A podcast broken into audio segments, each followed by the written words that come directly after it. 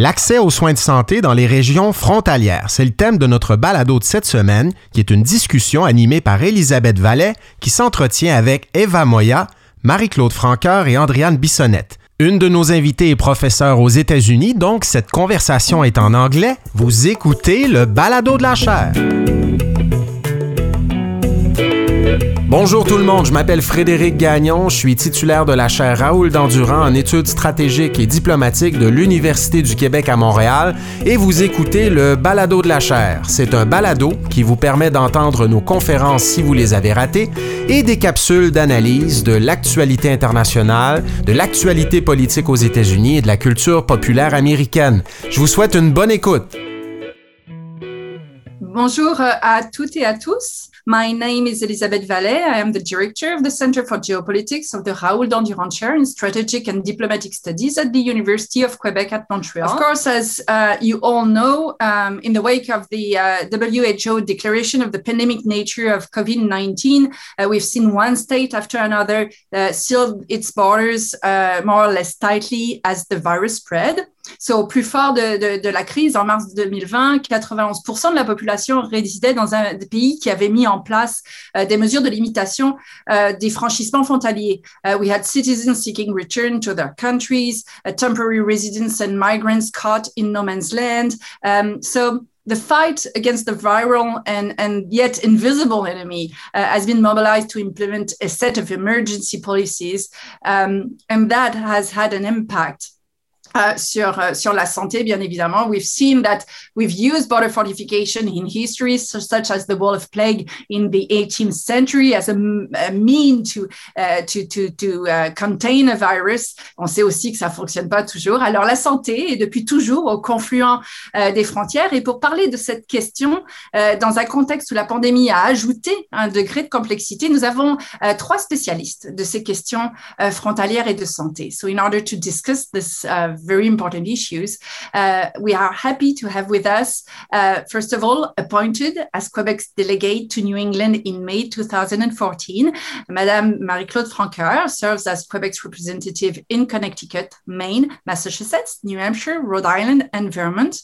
Uh, this is her second term in Boston, and Madame Francoeur's career is one of public service, uh, working to shape and promote Quebec's policy on climate change, on energy, transportation, labor, francophonie, both at home and internationally. So vraiment un mandat très complexe. On est ravis de vous avoir ici, Madame Francoeur. Merci d'être là. Uh, Dr. Eva Moya is assistant professor of social work at the University of Texas at El Paso, the beautiful town of El Paso, but also with many and complex issues as it is a border town, where she works on access to healthcare and health services for transborder communities, homeless women, and Latina women gracias, Dr. Moya. Uh, it's a pleasure to have you here. Um, and finally, last but not the least, Andréane Bissonnette is PhD candidate in political science and fellow researcher um, uh, uh, at, uh, at UTEP, former fellow researcher at UTEP. Um, her research focuses on access to healthcare, immigration, and borders in the United States. She has very stimulating research uh, uh in her hands. So uh, all three of you have, have accepted to collaborate in that conference. Thank you very much. So to the three of you, through uh, your work and your research, you all look at different dynamics at both uh, the US-Canada and the US-Mexico uh, border. Uh, with COVID-19 and all the border closures, um, how has uh, healthcare access or healthcare um, collaboration been impacted? And how does the reopening of the border uh, is marked by these experiences of collaboration? Maybe just to start with maybe a, wider question, um, Madame Francoeur. Euh, oui, merci beaucoup. Alors, bonjour à tous. Il me fait grand plaisir d'être parmi vous aujourd'hui. J'aimerais profiter aussi de l'occasion pour remercier la chaire Raoul d'Endurant et particulièrement Andréane Bissonnette d'avoir pensé à la délégation du Québec à Boston pour présenter nos collaborations régionales en santé. C'est très apprécié de savoir que vous reconnaissez ce que l'on fait, ce que l'on fait bien et comme vous le verrez, ce que l'on fait différemment. The closure and eventual reopening of the border are, of course, a federal matter. However, the sanitary measures put in place are the responsibilities of provinces and the states, as you well know. When the border closed last March, the Quebec government was quick on its feet to reach out to its New England neighbors. Together, we created a COVID 19 response task force. Since then, we've been meeting about once a month to discuss the evolution of the pandemic in our respective states and provinces and the sanitary measures put in place. As time went on, we discussed economic reopening plans, best practices and policies, return to school, and other measures. Now we focus on vaccination rollout and what happens when the border eventually reopens to non essential travelers. We want to be able to inform our populations of the measures and restrictions put in place on both sides of the border to ensure a safe and smooth travel experience. The main purpose of this group is to make sure that we have an open channel of communication so we can share information effectively and efficiently so we can better prepare and respond. Through this open line of communication, we have been able to quickly and effectively deal with everything from agricultural inspections to cross border transactions in a timely manner that kept people safe, ensured commerce continued to flow freely. In the past few months, though, especially on the US side, elected officials have started putting pressure on the federal governments for reopening of the border. In addition to these demands, some states have put in place measures to help Canadian citizens get vaccinated and speed up the border reopening. I'm not telling you anything that you don't know that um, vaccination is key to an eventual border reopening. So I will give you a few examples of those cross border measures. The first one hails from North Dakota. So last April, North Dakota Governor Doug Burgum and Manitoba Premier Brian Pallister announced a new initiative called the Essential Worker Cross Border Vaccination Initiative, where North Dakota will administer COVID 19 vaccinations to Manitoba based truck drivers transporting goods to and from the United States. This is the first such program between a Canadian and an American jurisdiction. This vaccination initiative is an opportunity to strengthen that bond by offering assistance that will protect public health and the flow of goods and services on both sides of the border. The shared goal of this initiative is to create a model, a continental cooperation for others to emulate as we prepare to safely re- reopen our shared border. The second example is from Vermont. On May 7th, Governor Scott announced that any out of stater who works in Vermont is eligible to get vaccinated in the state, regardless of their profession. The new eligibility is an expansion of previous eligibility that allowed out of state college students and part time Vermonters to get the vaccine. Out of staters who work in Vermont can either register on the state's website and set an appointment or attend a walking vaccination clinic. The most recent example that comes to mind came out of the recent meeting of the New England Governors and the Eastern Canadian Premiers Conference that was held on May 17th. And it was attended by all the governors and the premiers of the four uh, Atlantic provinces and the Minister of International Relations of Quebec. All of the participants expressed concern about the pace of the vaccination campaign on the Canadian side, which could hamper economic recovery efforts. They therefore agreed to appeal to their respective federal governments to ensure that the surplus vaccines are sent to Canada. This approach would promote a stable and timely economic recovery and greater and faster access to vaccines for the Canadian population. Um, Dr. Moya, how's uh, healthcare access and healthcare collaboration been impacted by COVID-19 and how do you see you know, the, the, the months coming uh, with maybe the opening of the border? Um, thank you so much, uh, Elizabeth and esteemed colleagues for the invitation. And uh, that's a loaded question. Had we asked the question back in April, you know, probably the answer would be a little bit different because we didn't know a lot of things. But it's been clear that for the last 15 months, we've seen what the haves and the have nots look like, things that we already knew but have been magnified as a result of the COVID impact, primarily on underserved, uninsured, and very vulnerable populations. So, on one hand, the US Mexico border region got hit with COVID a little bit later. So we saw it coming, you know, um, as we sort of like looked through New York and we saw sort of like the numbers accumulating. The border continues to be pretty much isolated. I'm talking about the US Mexico border, primarily the 2,000 mile long stretch, the 100 kilometers north and south that really bring together the four states on the US and the six on the Mexican side. But when uh, COVID finally hit our communities, it hit bad. Uh, why so? Because we primarily live in a region that has limited infrastructure, healthcare wise, with the exception of San Diego, which is much wealthier than almost any other border counties on the US side. We have the highest uninsurance rates of the country. If we were to be made actually another state in the United States, we have a disproportionate number of health professionals. All of the areas, with the exception of San Diego, basically are medically underserved and underrepresented. So you're looking at a, a region of the world that already has significant poverty, high uninsurance, limited infrastructure, limited access to providers, got hit with a pandemic for which we knew very little. Second, we didn't really have adequate testing in place that looked like a response that could have been a binational response, but then it wasn't. So I want to pause to say that uh, our border region has been struggling, you know, for the last hundred years or plus in trying to find mechanisms so that we could communicate, talk to each other, collaborate, come to terms to address, you know, issues, whether it is tuberculosis or whether it's a disproportionate amount of diabetes or whether we have, you know, a trend of syphilis, but nothing like the pandemic. I think that COVID has really uh, put pressure on both governments at localities, municipalities, and counties to come together to do more and do better and do so differently.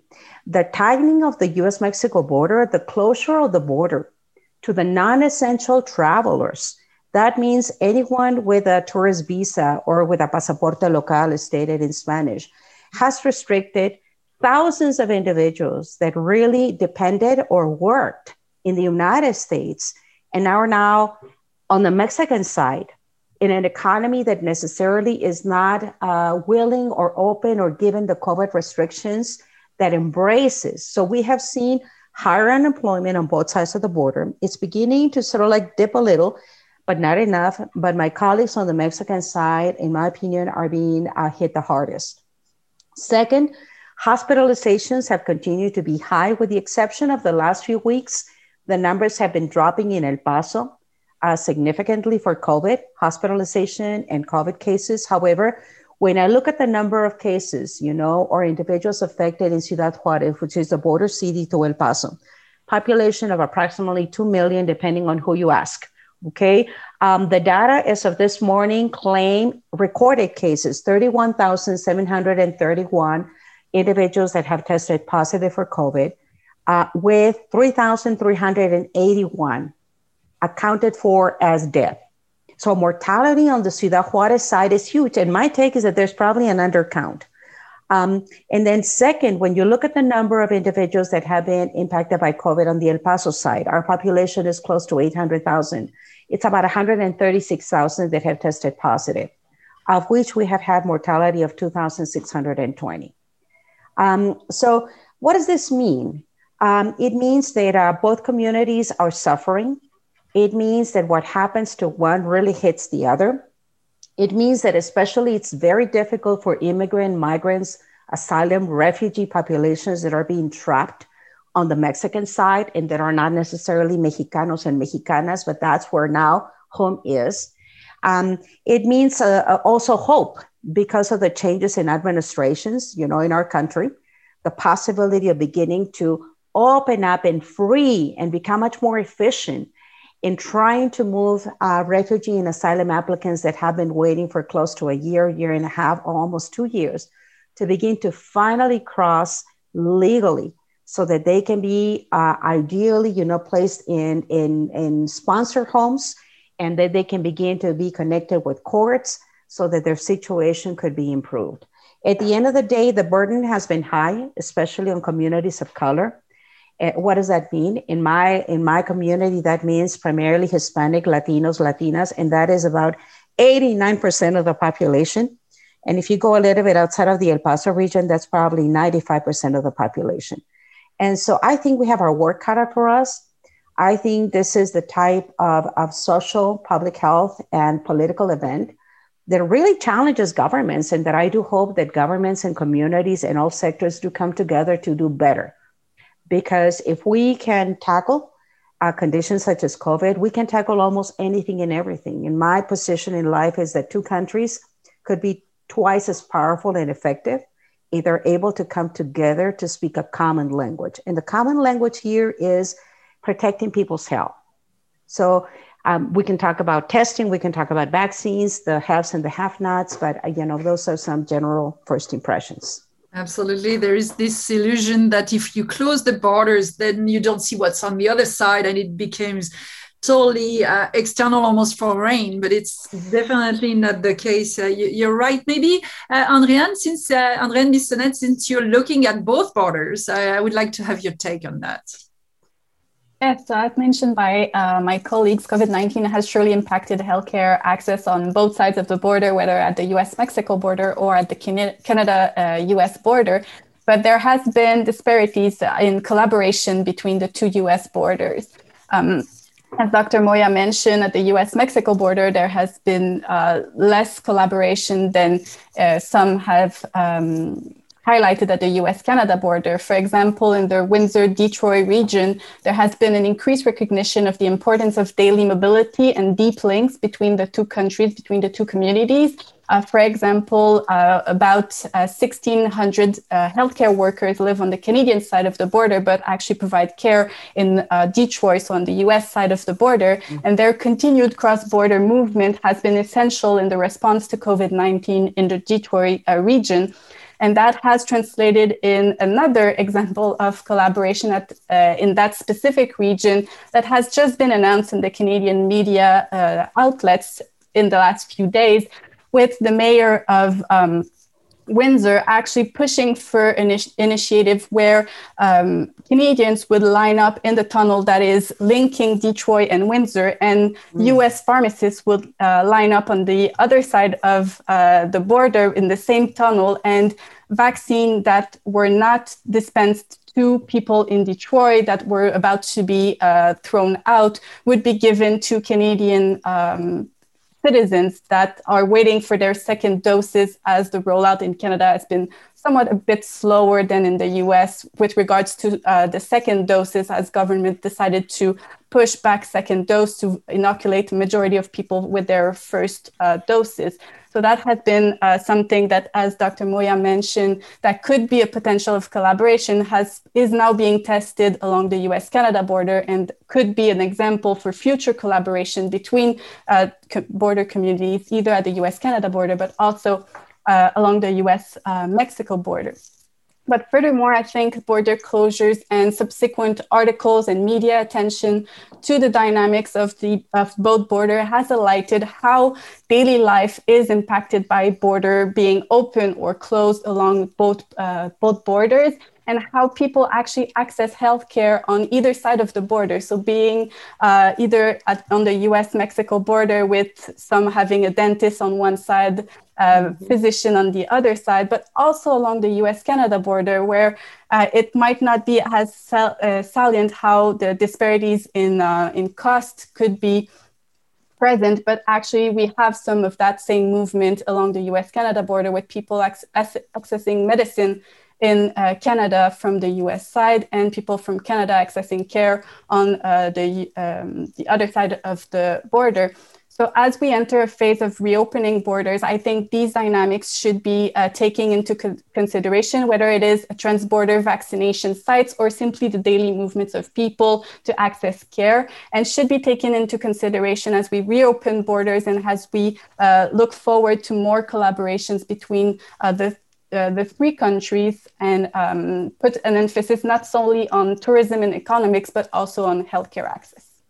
Thank you. And you were speaking about the daily life uh, in those uh, border towns. Dr. Moya, you currently lead two research studies one on HPV vaccines and the other on women's experience of homelessness in El Paso. And actually, you wrote a chapter uh, published in Tony uh, Payan um, and Pamela Cruz's uh, Institutional Development and Governance on the US Mexico border on cross border healthcare. So, uh, definitely the, the heart of, the, of that uh, table ronde. With the events of the last year, have you uh, witnessed specific impacts on the homeless population in El Paso and on Um, homeless and migrant populations in Ciudad Juarez, like specifically? Yes, thank you. That's a that's a really great question. I wanted to add also, Elizabeth, that we embarked in a binational research study recently. It's funded by the University of California, Berkeley, that now is looking at the experience of transsexual adults, migrants caught in either Juarez or El Paso during COVID times. So just when we thought we had conflict, uh, complex, you know, issues and phenomena of interest, here we come with a small award of $5,000 for the US side and $5,000 for the Juarez side to embark in a binational study looking at the use of photo voice as a participatory action research tool. So we're asking uh, transgender women primarily to photograph their lives in the midst of politic, policy, migration, disruption, being caught on the Mexican side, beginning to cross now legally into the US side.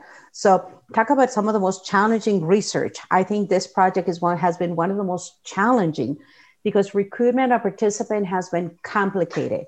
The resources and the assets that we thought we had to get to the networks and to the shelters are not fully there. And so we had to develop new relationships. We had to develop new approaches. We had to really find women that would trust us um, as researchers, but researchers with a consciousness to begin to have a conversation and a, and a relationship with them to begin to then open up to the opportunity of documenting what has their life has been. And so we're in the midst of that. We're almost done with the data collection. It is primarily qualitative in nature. And just asking the question the open-ended question about how do you identify well we can't group that answer because we have 14 participants on the el paso side and then seven participants on the Juarez side. And together we can make up a single category of how do they identify. So that has generated, I think, more questions for us. So that research is, is active. I have seen an increase on the home free or the homeless population on the El Paso side. When COVID struck our community, what ended up happening is that the city of El Paso finally sort of like took homelessness seriously because they really thought that it could represent a threat of infection and quickly moved some of the care COVID funds. Without the funds, it's very difficult to have the political will. So they quickly, you know, gravitated to the largest shelter we have, which is overworked and underfunded. They took one of the recreation facilities for the youth and the seniors because every single recreation facility in El Paso was closed. And they transformed it temporarily for what is it 14 months into the delta welcome center where anyone experiencing homelessness could come in and be welcomed be tested be screened be provided with shelter possibly isolated. And what we found is some of the lowest positivity rates of covid in the el paso region fascinating so the policy decision makers couldn't turn to the home free and say, you see, they are the ones that are bringing in the infection. It's, it was the other way around. It was sort of like the society putting them at risk. Now, the center has closed effective mid April. And what do we have now? What we knew what could happen. People are out on the streets, they're lost, the shelters don't have the capacity. And most of the individuals out on the street are not native of El Paso. So they're coming from other communities in the US or other countries. But they're finding this community to be a caring and loving community, and they're feeling somehow comfortable here. So we have our work cut out in terms of trying to learn from the lessons that we had in the last 14 years and calling on the city, calling on the county, calling on the private sector, calling on shelters to do things differently. Given that COVID revealed that we could break through the silos. We can if we have the political will to do so. Uh, for migrants, it's even tougher, uh, Elizabeth and colleagues, because if they're trapped in Ciudad Juarez, you know, I'll, I'll just give you quickly an example of what I saw last week when I visited one of the 13 shelters in Ciudad Juarez. And these are not governmental shelters. These are shelters that have been put together because there is philanthropy and they're people that care, or they're churches or parishes, uh, or advocates or investment from the US or other countries. And so in one of the facilities called Respetrans, there are 185 guests, migrants, immigrants, refugee, asylum applicants. Out of the 185, 85 or so of them are children and youth. The remaining are parents. They're primarily coming from Guatemala, El Salvador, Honduras, a few Cubans, not a lot on this facility. And this is a facility that is run by a nurse who has two jobs, who basically does not get governmental support, and who is trying to provide for these families. The healthcare is almost absent. As much as I want, and I have great respect and admiration to my country, Mexico, you know, in Constitution, you know, everyone should have the right to healthcare. It's written into the law and into the Constitution. The reality is that today, our brothers and sisters who are migrant immigrants, you know, even Mexicanos, they don't have the resources, cannot get adequate access to primary health care. So we have our work cut out for us because we're in need of healthcare, we're in need of professionals, we're in need of mental health practitioners. You know, we sometimes talk about limited access. You know, mental health, it's a luxury. And I am overwhelmed because I see even the migrants that are moving into the US. You know, I got a text today from one of the participants of our project saying, We're going crazy. Just when we thought that crossing to the United States was going to be sort of like this dream come true, we find ourselves in a community which is El Paso, which looks like an extension of Mexico, you know, and we speak Espanol. But they see, we don't know what to do. We need guidance. It's like we're really going crazy because we have no idea, we have no control or agency of our lives. We're at the mercy of a system. So I'll pause there only to say that um, these are some of the challenges that we're seeing and we're having. Uh, research, it's going to continue to take place, but not in the usual way. Whatever we learned, we have to sort of like, okay, say we learned, we put it into place, but now we have to adapt and transform. To really be mindful and do the work that needs to get done. So, yes, my research, the, the research that is funded is human papilloma virus research, which is fantastic. But by the way, the HPV vaccine is not a top priority in people's lives. And even if we wanted to do vaccine work, right now the vaccine on people's minds is COVID. So, how do we use our HPV research work to also do responsible COVID vaccine awareness? And how do we use the COVID vaccine funds and the recovery funds to ensure that we don't forget about all the other spheres of people's lives? uh, this idea that it's funding only for COVID. No, it's funding for people's health. And so, how do we ensure that we connect people with systems, regardless of which community you're in?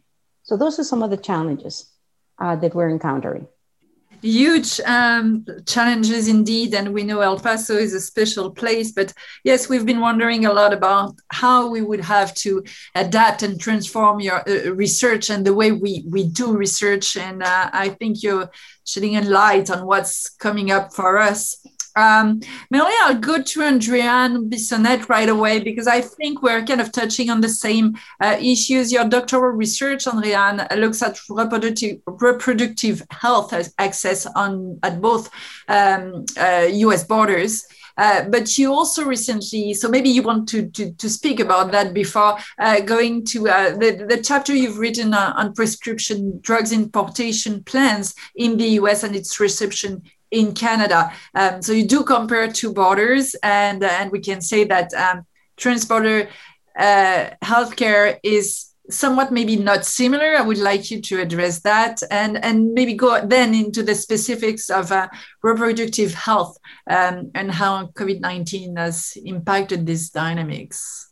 Yes, thank you. So initially, uh, indeed, I'm doing my uh, PhD on access to reproductive health for Latina women in the United States, but um, in terms of adaptation of research, I think the last year has been a, a, good challenge. I actually had to switch the whole way I was thinking about doing my research in that sense. So I will be uh, starting collecting data uh, actually right now for uh, my research and initial answers to a survey that I'm currently doing highlight how important it is, especially along the US Mexico border, to have access to both sides of the border to access reproductive care and to access care in a more general manner. Uh, so, for example, contraception is available on both sides of the border, but on the Mexican side of the border, there are some uh, options that are available over the counter, meaning that you do not need a prescription to access contra- contraception and that allows people who do not have regular access to a physician or to a family doctor to actually access um, the, their wanted contraception on the Mexican side if they are able to actually cross the border. And that is another issue that I'm looking at is how uh, transborder access to healthcare is actually deeply anchored into one's ability to move across borders. So whether it is economic means, but also immigration status. So if you have the paper or if you don't have the paper, it the border is actually either a resource or uh, blocking some access with regards to healthcare, but also other uh, other aspects of uh, daily life. So of course, uh, closing the border for uh, COVID-19 related reason has had impact on reproductive health access at the US-Mexico border, but also at the US-Canada border, because even though uh, contraception, um, termination of pregnancy and other uh, cancer screenings and other reproductive health um, care are available in both countries, some communities may be located nearer uh, an hospital in one side or the other side of the border, but also there has uh, been agreements between some provinces in uh, Canada that do not offer some services to allow women to travel to the other side of the border. So, for example, uh, the Quebec government with um, New York has agreements for uh, termination of pregnancy at later point in a pregnancy when the woman's health is um, is impacted. But with the closure, it means that you have to prove that your travels are essential. And then there's the added impact of uh, the uh, border uh, agents' subjectivity and discretionary power that can decide whether it, they deemed to, uh, the service to be essential. And as we saw in the United States, some states have initially used that uh, distinction between essential services and non essential services to block access to reproductive care for women, deeming those services as non essential in a pandemic, whereas they are time uh, specific and need to be accessed at that, uh, at that point.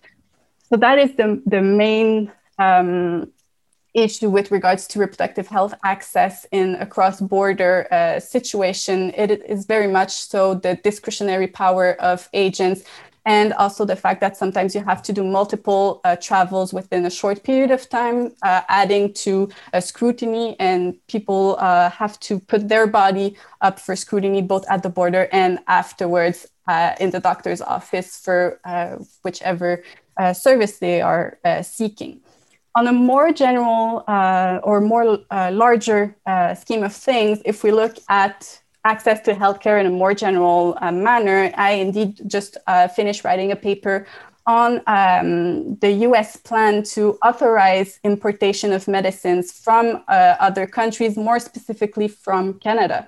This has been something that has been discussed in Washington since the early 21st century with uh, most uh, frequently bipartisan coalition of senators and of representatives that are pushing for uh, a plan that would allow states to actually import medicines from another country. So let's say Canada negotiates prices with the pharmaceutical, and then the US buys the, those uh, medicines from Canadian companies to sell on the US market. And there has been some support for the measure uh, through the years. The last push being during Obama's presidency while they were negotiating uh, Obamacare.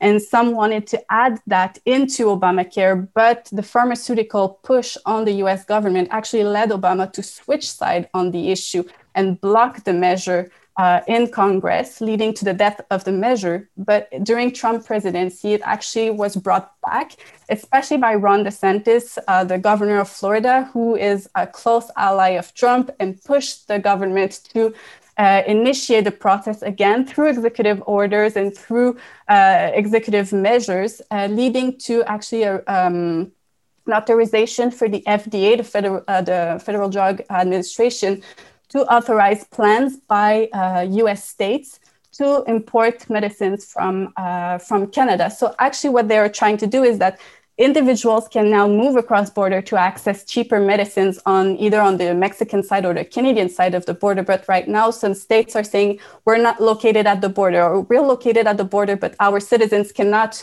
move across states. So we're, we want to actually bring this to a way larger level. And it wouldn't be just one individual crossing border, but rather the medicines coming to the people instead of the people going to uh, the medicine. And that would have a critical impact on Canada. And it is something that has not been uh, discussed much in the US, the, how it would impact other patients, uh, because pharmaceutical would not in drastically increase uh, the, the amount of uh, prescription that they send to Canada, knowing that they would be selling them at a cheaper price to the United States, but rather might uh, say that they would cut short the supply for uh, the, the Canadian um, companies and thus impacting a situation where Canadians are already facing some uh, shortage of prescription locally. So that is something that is uh, very much important to look at. So the difference between individuals crossing the borders to get medicines versus bringing the medicines from Canada into the general uh, territory of the United States, uh, especially as Biden announced just last week that he supports the plan. So there won't be a reversal of uh, Trump's decision on that matter very interesting and, and very uh, gloomy days ahead in terms of access to uh, medicine on both sides of the border, actually. Uh, and especially, uh, just yeah. to, to add a little bit, um, so there's a uh, it's actually to lessen the, the prices in the US, which is a good goal, but it's actually just putting a band aid uh, and it's not a long term solution.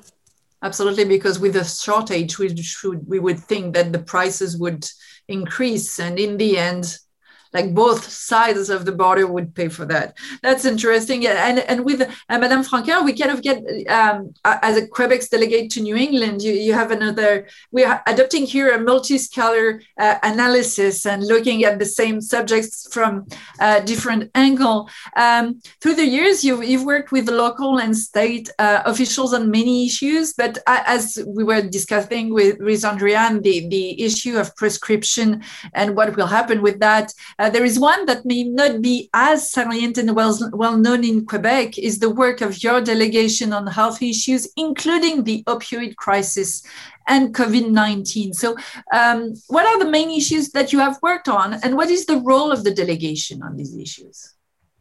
Uh, thank you very much for the opportunity to discuss um, that important part of our work. Uh, through the years, the Quebec Government Office in Boston has had a chance to exchange with New England states on a number of different issues. In addition to being neighbors, our populations are very similar. Our GDPs are similar. Our level of service in the healthcare sector is similar. Access is different. But it's only natural that we look to each other to share practices and learn from each other's experiences. So, as you mentioned, one of the main sectors of collaboration has been the opioid crisis and the sharing of best practices and harm reduction policies, including safe consumption sites. So, prior to the pandemic, the opioid crisis was the number one public health priority for New England governors, and it remains a top priority. Indeed, a report released at the end of 2020 showed that drug overdose deaths have risen during the COVID 19 pandemic in Massachusetts and among other New England states. A report from the Massachusetts Department of Public Health shows a 2% increase for the first nine months of 2020 as compared to 2019. The preliminary data translates to 33 more deaths. There are many suspected reasons for that increase. Uh, one is people are using drugs in a more isolated settings. Um, they fear becoming infected with COVID 19 if they were to seek treatment. Uh, women, in particular, don't want to leave their children who are out of school at home alone to attend appointments or programs. Uh, and there's also one treatment program in Massachusetts that does take people in uh, who have tested positive for the coronavirus.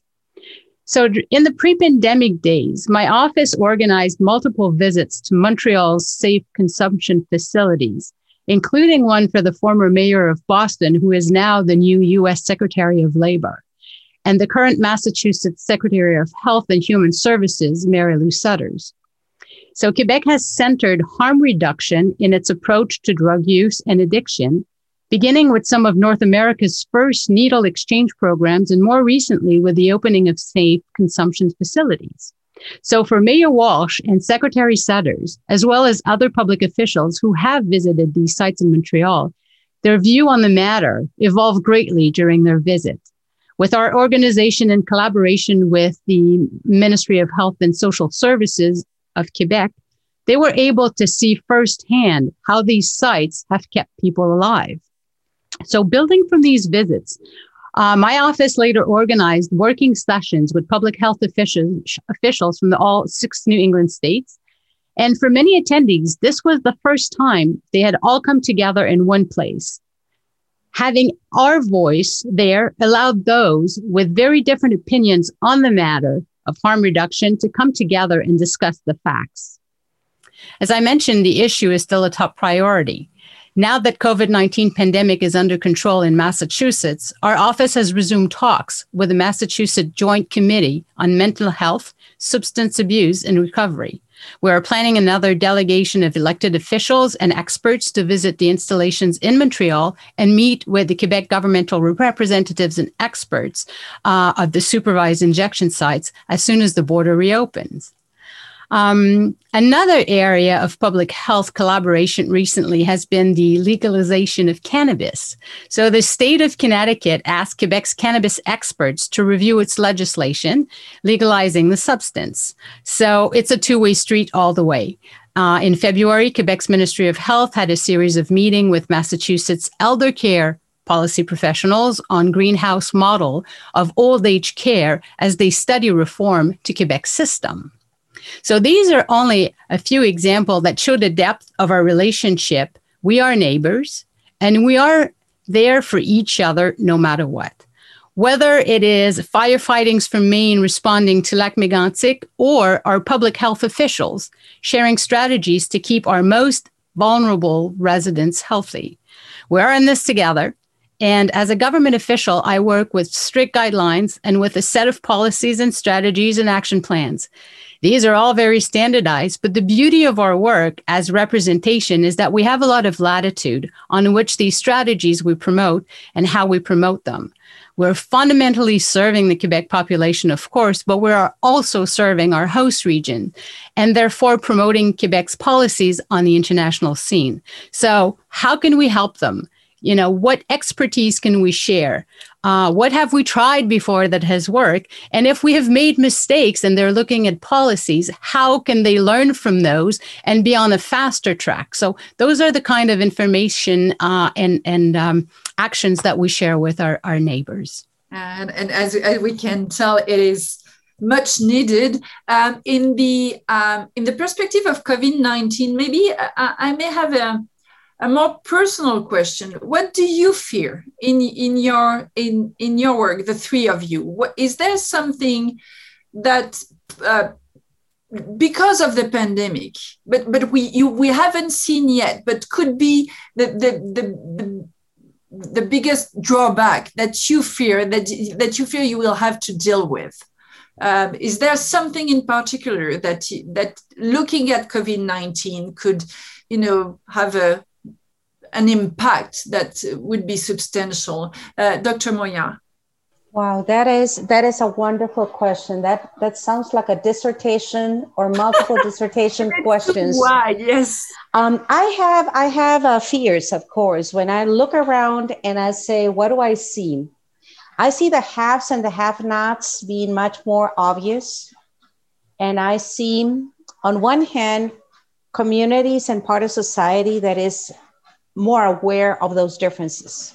However, I see the other side of society that says that's not my problem. So I see a potential tension between, well, whose responsibility it is to ensure that we close some of those gaps that have been accentuated as a result of what we're facing now. So for me, that's a, that's a constant fear. Um, and, and if I add on top of that this um, element of supremacist or privilege or even more intensified racism that gets in the way on how people treat each other, I am concerned that what we see is um, pockets of communities and societies thinking that it's they have a privilege and others don't. And this idea that there's some groups of people that are much more valuable than others. And I am concerned, but on the other hand, I am I remain determined and hopeful that there is greater awareness of the isms that are getting in the way of people's well being. Um, so, those things are like macro. I'm also concerned about the following intimate partner violence. On one hand, we seem to understand the power intersectionality in intimate partner violence and the big challenges we have. And yet, my take is that we haven't seen the reporting that I think should be taking place on the violence that is being generated within household, in workplaces, and the type of abuses that are happening in work settings, especially among vulnerable members of the society that don't have many choices, like the overworked, underpaid, like the constant abuse, I'm worried about sort of like the impacts of human trafficking because these are topics that almost no one is talking about. And so like they're like silent, but they're so obvious. I'm concerned about some of the public health gains that sometimes, you know, we feel so proud. My God, we have made headways, right, in terms of vaccine, only to find out that we have more anti-vacciners or or people that are not necessarily all for vaccines. And we're excited and thrilled about the power of vaccines, but that's not necessarily a common language. So I fear for gains that have been made in some societies, communities, or countries, and what the uh, the, the losses or almost a paralysis of systems to address those gains are. Um, I'm concerned about how women during the last 14 months, especially working women, head of households, have been uh, sort of like almost returned to the house and have had to do even heavier lifting of their lives, only to find out that they had less now access to wealth, to opportunities, and that in some cases, the gains that we have made in terms of economic and social development may be hindered, especially in countries that have less opportunities or in countries that are at war or in tension or in countries where climate change and all the other forces around violence and catastrophe are moving people to migrate. And so I'm worried about those, and I'm worried about our mental health. And if we truly understand uh, trauma and the impact of isolation on one hand there are incredible things that have happened as a result of COVID, and some of them are quite positive, and so they have turned into assets. But I don't see the infrastructure of mental health coming to the rescue or at the forefront, uh, sort of like saying, okay, we're here. So, silo mentality, I'm worried. I'm worried about we have great wealth coming to other countries for COVID relief.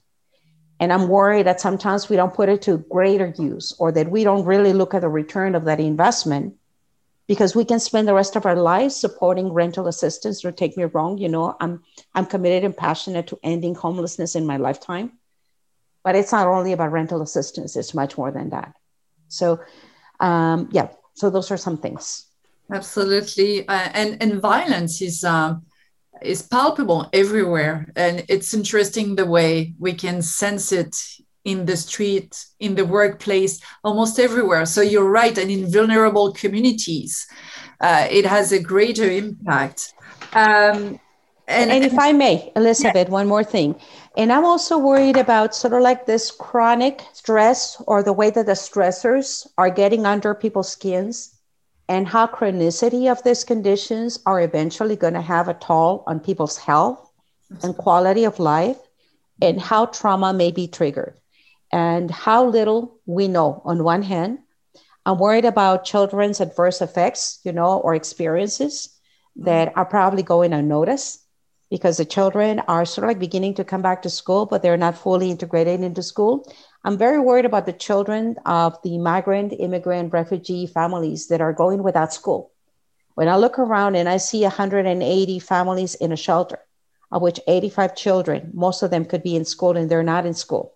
So, what does that represent for these children? What are the things that they're missing in life?